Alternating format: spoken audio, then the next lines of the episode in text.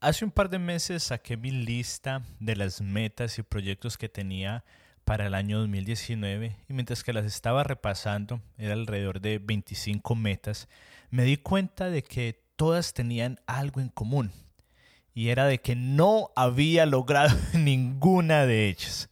Y es un chiste, pero es cierto. En el 2019 no cumplí ni una de las metas que me había propuesto. Así que este año, junto con mi esposa, decidimos cambiar el método y el sistema. Y déjeme decirle que en lo que lleva el 2020, estos seis meses hemos cumplido más metas que lo que cumplimos en todo el año 19. Y así es que el día de hoy quiero compartirle qué fue lo que hicimos. Así que empecemos. Bienvenidos a Productividad y Café, en donde juntos aprendemos a cómo lograr más haciendo menos mientras nos tomamos una buena taza de café hecha en casa. Bienvenidos. Hola a todos y bienvenidos a Productividad y Café. Gracias por estar conmigo el día de hoy. Mi nombre es David Yepes y para los que nos están escuchando por primera vez, Productividad y Café es un podcast semanal en donde cada semana compartimos un consejo, un sistema o una idea para alcanzar una meta y es que logremos más haciendo menos ya sea en nuestro trabajo, de pronto en un proyecto personal o en nuestras familias. Y así podamos invertir nuestro tiempo en lo que más nos importa. Así que en especial este podcast está creado si a lo mejor usted es nuevo en este concepto de la productividad, así que bienvenidos. Y el día de hoy quiero darle un agradecimiento muy especial a todas las amas de casa que me, nos están escuchando, que me están escuchando. Me han estado llegando eh, algunos mensajes de que en las últimas semanas varias amas de casa y bueno, también no solamente de casa, sino mamás que también trabajan nos han estado escuchando y, y, me gusta mucho porque este es el, esto es lo que yo tengo. Yo sé de que por lo menos mi mamá, cuando yo vivía con ellas antes de casarme, tienen muchísimas cosas que hacer y si puedo ayudarles a lograr un poquito más haciendo menos, eh, me siento por servido. Así que muchas gracias a todas las mamás que me están escuchando el día de hoy. Y quiero explicarles un poquito por qué la semana pasada no tuvimos el podcast, fue intencionalmente. Si usted está, no sé, creo que en casi cualquier parte del mundo, pero en especialmente en Estados Unidos, eh, si usted vive en Estados Unidos, se ha dado cuenta de lo que está pasando en este momento con, con lo del racismo. Así que intencionalmente decidí no sacarlo porque no quería colocar eh, solamente por colocar este podcast, aunque lo hago con un compromiso muy especial y sé que nos ayuda, pero quería sacar ese tiempo para en realidad eh, que esto no fuera una interrupción para que para la conversación más importante que está sucediendo en estos momentos que es sobre el racismo. Porque yo sabía que al sacar este podcast iba a promocionarlo en redes sociales iba a decir a la gente pero creo que era importante que todos nos instruyéramos sobre todo los hispanos que nos enteráramos de qué era lo que estaba pasando. Y esa fue la razón por la que la semana pasada eh, no sacamos este podcast, pero ya estamos felices de volver. Así de que el día de hoy voy a estar hablando de cómo podemos alcanzar ese proyecto y esa meta que usted tanto ha querido lograr, pero no, ha podido. Yo sé, yo sé que usted está como, que usted es como yo, en el que a inicio de año o a mitad de año, en junio, decimos, no, ahorita sí voy a empezar a comer mejor, ahorita sí voy a hacer ese arreglo en mi casa que tengo que hacer, ahorita en estas vacaciones sí voy a pasar más tiempo con mis hijos, pero nos quedamos cortos y no lo podemos hacer. Así de que empecemos. Y antes de darle los tres consejos que tengo para el día de hoy, quiero hacer una aclaración que creo que nos va a ayudar mucho. Y la aclaración me ayudó mucho porque eh, nos ayuda a distinguir entre los proyectos y las metas. Porque escuche esto, todas las metas son proyectos, pero no todos los proyectos son metas. Lo vuelvo a repetir. Todas las metas son proyectos, pero no todos los proyectos son metas. Y es muy importante hacer esta distinción porque eh, al final de este podcast la idea es que usted pueda saber cuáles son los proyectos que usted tiene que hacer y cuáles son las metas que usted tiene que hacer. Y nos vamos a dar cuenta que las metas son un poco más importantes que los proyectos. Entonces me explico. ¿Qué es un proyecto? Un proyecto es todo lo que requiere de dos o más tareas para que lo podamos lograr. Un ejemplo, Digamos que yo tenía el proyecto de empezar este podcast. Para empezar el podcast yo tenía que buscar el nombre, tenía que pensar en el contenido, cómo lo iba a grabar, los micrófonos, etc. Tenía muchas tareas. Entonces cabía dentro de la categoría un proyecto, porque tenía que hacer dos metas o más. Pero si tengo que ir a la tienda a comprar leche, eso es solamente una tarea es solamente algo que tengo que hacer, entonces no es un proyecto porque es solamente una cosa. Espero que me esté haciendo entender. Esto es la diferencia, esto es lo que caracteriza un proyecto. Si usted tiene que hacer dos cosas o más para poderlo lograr. Ahora, ¿cuál es la diferencia entre un proyecto y una meta? Es muy sencillo. La meta debe de ser algo que me emociona o me apasiona. O sea, a mí, en este caso a usted. Su meta debe de ser algo que lo apasiona, que a usted lo emocione, que, que le ponga los pelos de punta. ¿Por qué? Porque muchos nos hemos puesto metas que en realidad no son emocionantes, son, son metas como que, ah, tengo que hacerlo, pero en realidad no puedo hacerlo. A lo mejor es organizar la cocina o arreglar el cuarto o arreglar su carro, estudiar más. Muchísimas eh, entre comillas, metas, pero que no nos emocionan. Así de que si esto no lo emociona a usted, no debe de ser una meta, debe de ser solamente un proyecto. Sí, obviamente, en la vida tenemos que hacer cosas que no nos gustan hacer, pero no necesariamente son metas, sino que son proyectos. Por ejemplo, una vez más, le pongo un ejemplo. Una meta que tengo este año es, o con mi esposa, es pagar nuestra tarjeta de crédito o empezar este podcast.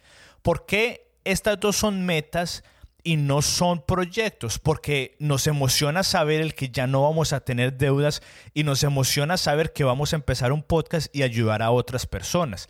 Por eso digo que todas las metas son proyectos, pero no todos los proyectos son metas. Así que quería eh, hacer esa aclaración porque yo creo que lo va a ayudar a usted a distinguir.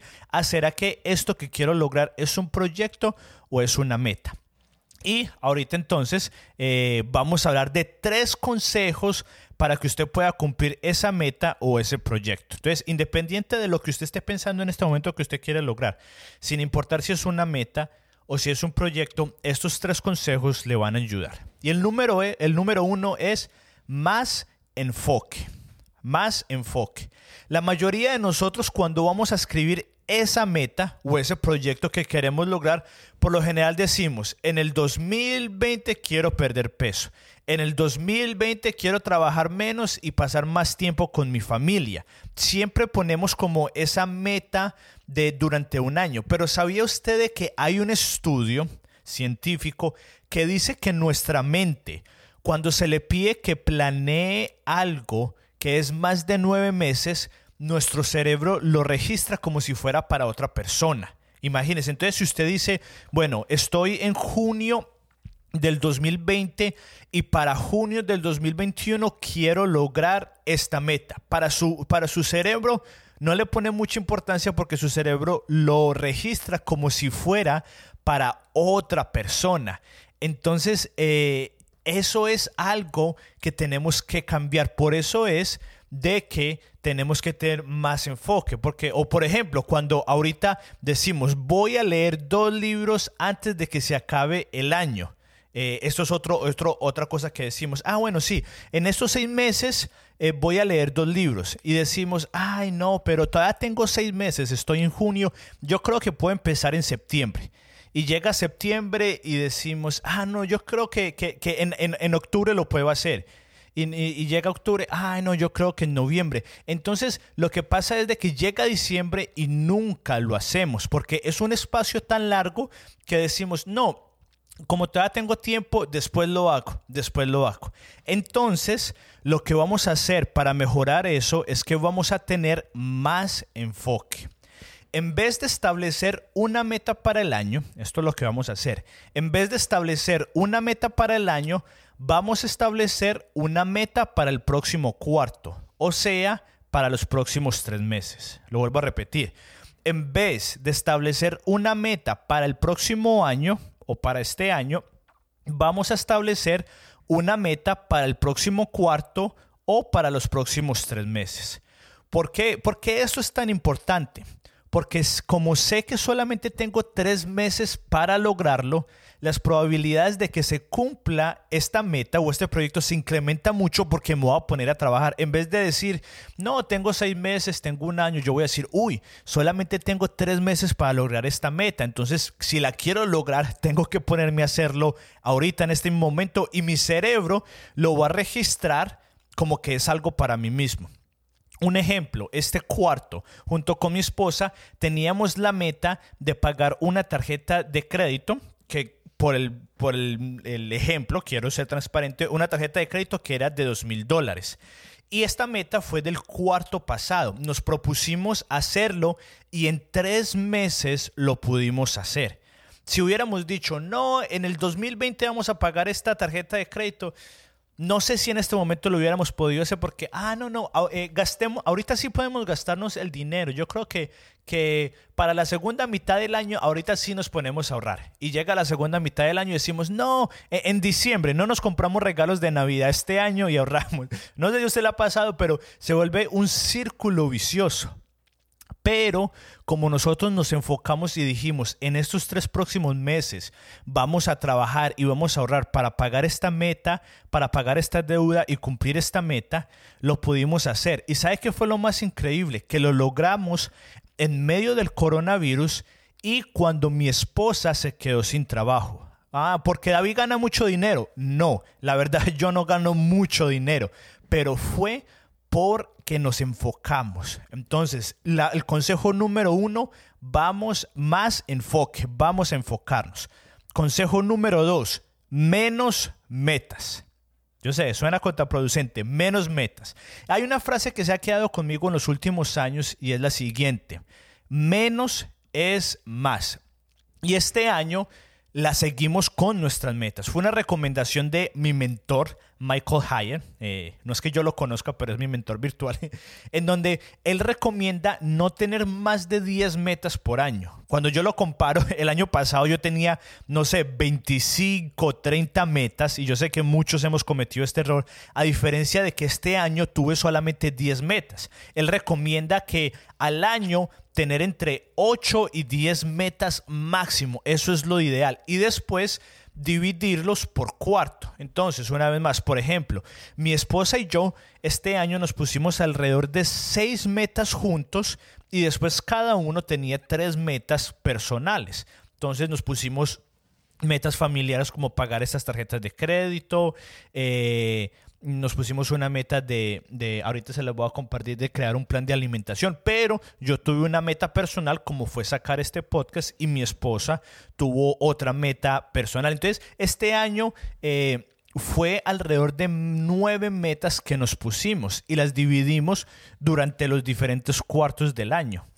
Y en este segundo cuarto, que es en el que estamos, que se acaba ahorita en junio, tenemos dos metas que es crear un plan de alimentación y ejercicio para nuestra familia para el primero de julio y pagar una segunda tarjeta de crédito que tenemos. Y le digo que vamos en muy buen camino, pero es porque hay más enfoque y porque tenemos menos metas, porque dijimos, en este cuarto solamente vamos a tener dos metas y nos vamos a enfocar en ellas. Entonces, menos es más, el año pasado yo tenía una lista gigante de 25 metas y no cumplí ni una sola. Porque cuando uno empieza el año uno siempre dice, quiero ser mejor esposa, quiero ser un mejor esposo, quiero tener un mejor, quiero ser un mejor hijo, ser más saludable, más intelectual. Y hacemos una lista como de 50 metas y proyectos, pero la verdad es que al final no hacemos ninguno. Tenemos una buena intención, quiero mejorar este año, y por eso decimos, no, es que necesito estas 20 metas. Yo sé que las necesito porque si no las hago, no voy a ser una mejor persona. Pero es que al final no lo hacemos. Y como yo sé que a usted no le ha funcionado, porque ahorita, ah, porque a mí no me, no me ha funcionado, entonces lo quiero retar a que lo intente de esta forma, de que máximo tenga 10 metas al año y vea lo que pasa. Y la verdad es que es, que es imposible hacer más de 10 metas, porque con nuestros trabajos, con nuestros hijos, con la escuela y aparte de todas estas metas, nunca lo vamos a lograr. Pongamos un ejemplo, una mamá. La mamá hoy en día casi todas tienen que salir a trabajar después tienen que llegar con sus hijos, después tienen que cocinar, pasar tiempo con su esposo, limpiar. Y si tienen perro, tienen que limpiarlo también y sacarlo a pasear. Y aparte de eso, se pone encima 25 metas al año. Es imposible. Los esposos iguales tienen que trabajar, los estudiantes. Todos tenemos muchísimas cosas que hacer que nos demanda el día al día. Y si nos ponemos 20, 15 metas, incluso muchas veces 10 metas es mucho, no lo vamos a lograr. Pero qué diferente fuera si nos pusiéramos solamente una meta y que fuera leer un libro en los próximos tres meses. De pronto usted nunca se ha leído un libro en un año y leerse un libro en los próximos tres meses es un reto, pero es alcanzable porque estamos hablando de un libro en los próximos tres meses. O a lo mejor si usted es una, una, una mamá, decir, tener un día para mí sola una vez al mes. Es muy diferente. En vez de tener estas 25 metas que tenemos que lograr, tenemos solamente 10 metas al año, que es el equivalente entre 2 y 3 metas al cuarto. Y muchas veces solamente necesitamos una meta por cada cuarto. Y quiero dejarle con esto porque eh, cuando yo lo averigüé hace más o menos un año, me cambió muchísimo y es de que a casi todos nos han dicho, eh, si usted quiere lograr un hábito, lo puede lograr en 24 semanas, perdón, en 24 eh, días. Pero la verdad es que, qué pena me da decirle eh, a todos los que han, han dicho esta frase muchas veces, pero esto no es basado en ningún estudio científico. A diferencia de que los estudios científicos dicen que un hábito se forma en 60 días. Dígame la última vez, ¿cuándo fue la última vez que usted hizo algo por 24 días y lo siguió haciendo? Yo he hecho muchísimas cosas por 24 días y no las sigo haciendo, a diferencia de que 60 días. Hay veces, hay algunos estudios que dicen hasta 70, 90 días. Entonces, tiene un poquito más de sentido. Entonces, si a lo mejor, y esto tiene que ver con lo que estamos hablando, si a lo mejor usted quiere lograr una meta o un proyecto de, de empezar un hábito, entonces la cantidad de tres meses, que serían 90 días, sería genial para crear esa meta de un hábito nuevo. Entonces, número uno, más enfoque. Número dos, menos metas. Y esto me lleva a la número tres, que es más claridad. La verdad es que las metas que escogemos usted y yo son terribles, son feas. ¿Por qué? No porque tengamos malas intenciones, sino porque en la forma en la que las escribimos y planteamos, nunca lo vamos a poder lograr. No sabemos escribir metas. Porque, por ejemplo, decimos, este año quiero leer más. Pero ¿qué significa eso? ¿Quiere leer un libro en el año o quiere leer 100 libros en el año? Porque las dos cosas pueden, pueden decir que está leyendo más. O hay veces decimos, este año quiero ser más saludable. Pero ¿qué quiere decir eso? ¿Quiere correr más? ¿Quiere comer menos McDonald's? No sabemos. Y como no somos claros, entonces al final nunca sabemos si lo logramos o no. Entonces le voy a contar algunas de mis metas para este año para que las miremos juntos y pueda ser de ejemplo. Le voy a compartir tres metas. La primera es pagar la tarjeta de Banco de América para el primero de julio. Otra meta, crear un plan de alimentación y de ejercicio para el primero de julio. Y la tercera, publicar dos podcasts semanalmente empezando la primera semana de abril. ¿Por qué estas metas son buenas? Porque son específicas. No fue porque yo las hice, porque he cometido muchos errores, pero porque aprendí a que sean específicas. ¿Por qué, son, por por qué sirven? Porque para el primero de julio mi esposa y yo vamos a saber si pagamos la tarjeta de crédito. Porque si hubiéramos dicho, pagar la tarjeta de crédito, Pues sí, pero eso no me dice cuándo tengo que hacerlo, pero le pusimos un límite y fuimos muy específicos. Pagar la tarjeta de crédito para el primero de julio. Vamos a saber si para el primero de julio la pagamos o no. Vamos a saber si para el primero de julio hicimos este plan de alimentación y de ejercicio. Cuando somos claros, sabemos qué es lo que tenemos que hacer y vamos a saber si lo hicimos o no. El primero de julio, mi esposa y yo nos vamos a tener que sentar y hacernos las preguntas difíciles. ¿Pagamos o no pagamos la, tarjeta de crédito? hicimos o no hicimos el plan de alimentación. Pero al hacernos esas preguntas difíciles vamos a saber si cumplimos esas metas o no, y, o si cumplimos esos proyectos. Y esta es la cruda, la cruda realidad. Muchas veces no somos claros porque ni siquiera sabemos lo que queremos. Ah, no, sí, sí, yo, yo, creo que quiero ser saludable, pero la verdad eso no nos emociona. Entonces de pronto no es una meta. Ah, no, yo, yo, yo creo que, tengo que leer más. Y entonces eh, leer mal, pero no le ponemos intención, no le ponemos enfoque a cómo lo escribimos y es porque muchas veces ni siquiera sabemos qué es lo que queremos lograr. Entonces, a lo mejor, cuando usted no es tan claro, y no sabe qué es lo que quiere, puede que es un, un indicador de que no es una buena meta y que de pronto es un proyecto. Entonces, cuando hagamos una meta, vamos a ser más claros. ¿Y cómo? Haciéndonos esta pregunta. ¿Cuándo vamos a empezar esta meta? ¿Cuántas veces a la semana se va a hacer esta meta? ¿Y cuándo se va a terminar esta meta? Si usted quiere hacer una meta de que quiere lograr algo, entonces, bueno, quiero, le, eh, quiero correr cinco veces a la semana empezando el primero de junio. Muy, muy, muy específico. Ahí dice cuándo va a empezar, cuántas veces lo va a hacer y en este caso, pues no es cuándo se va a terminar, porque la idea es que usted lo siga haciendo. Si usted hace eh, esto, le aseguro que las posibilidades de que usted lo pueda lograr son mucho más y va a ser imposible no saber si usted lo cumplió o no. Si usted escribe esta meta clara, va a ser imposible que usted no sepa si lo cumplió o no. Para resumir, primero es importante distinguir si es un proyecto o una meta lo que usted quiere lograr.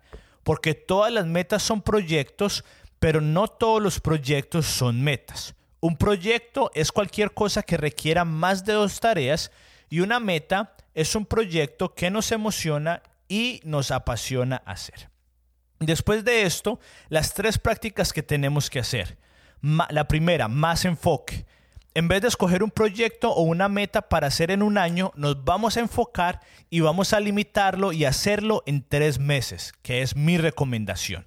Número dos, menos metas. ¿Por qué? Porque menos es más. Si queremos lograr más metas, más proyectos o más hábitos, debemos escoger pocos para así poderlos lograr. Porque de nada nos sirve tener 25 metas y lograr el 0% y nos sirve mucho si tenemos 5 metas y logramos el 100%. Y la tercera, más claridad. La forma en la que escribimos nuestras metas o proyectos importa demasiado. En vez de decir leer más, vamos a decir leer 10 minutos todos los días. En vez de decir pasar más tiempo con mis hijos, vamos a decir tener una cita con mis hijos un día a la semana y así, etc. Y ahora, como todas las semanas, voy a darle cuál es su próximo paso. Sí de que este es el próximo paso. Antes de que se acabe el mes de junio, escoja una meta o un proyecto. Solamente una. Estos consejos que le di funcionan para la meta o un proyecto. Y la va a hacer muy clara con estos parámetros que le, que le recomiendo.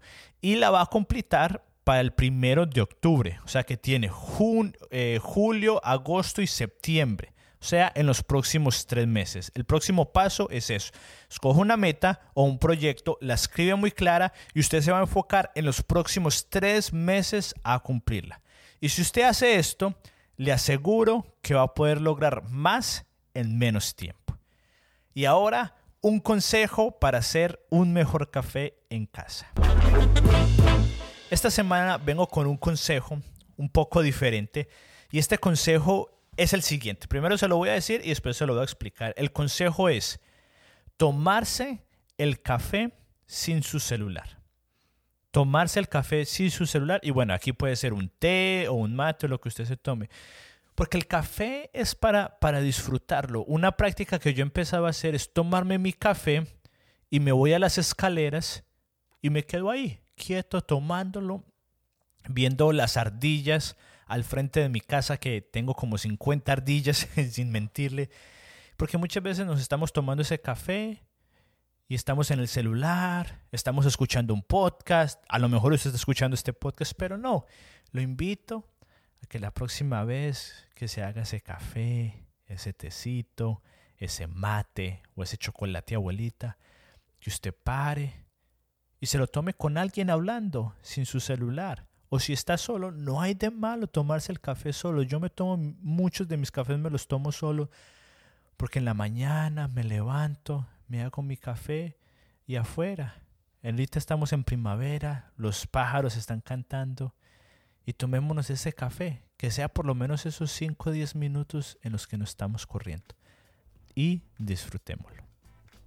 Y esto fue todo por el día de hoy. Espero que el día de hoy hayamos podido aprender a cómo lograr más haciendo menos. Y no olvides suscribirse en Apple Podcast y dejar un comentario.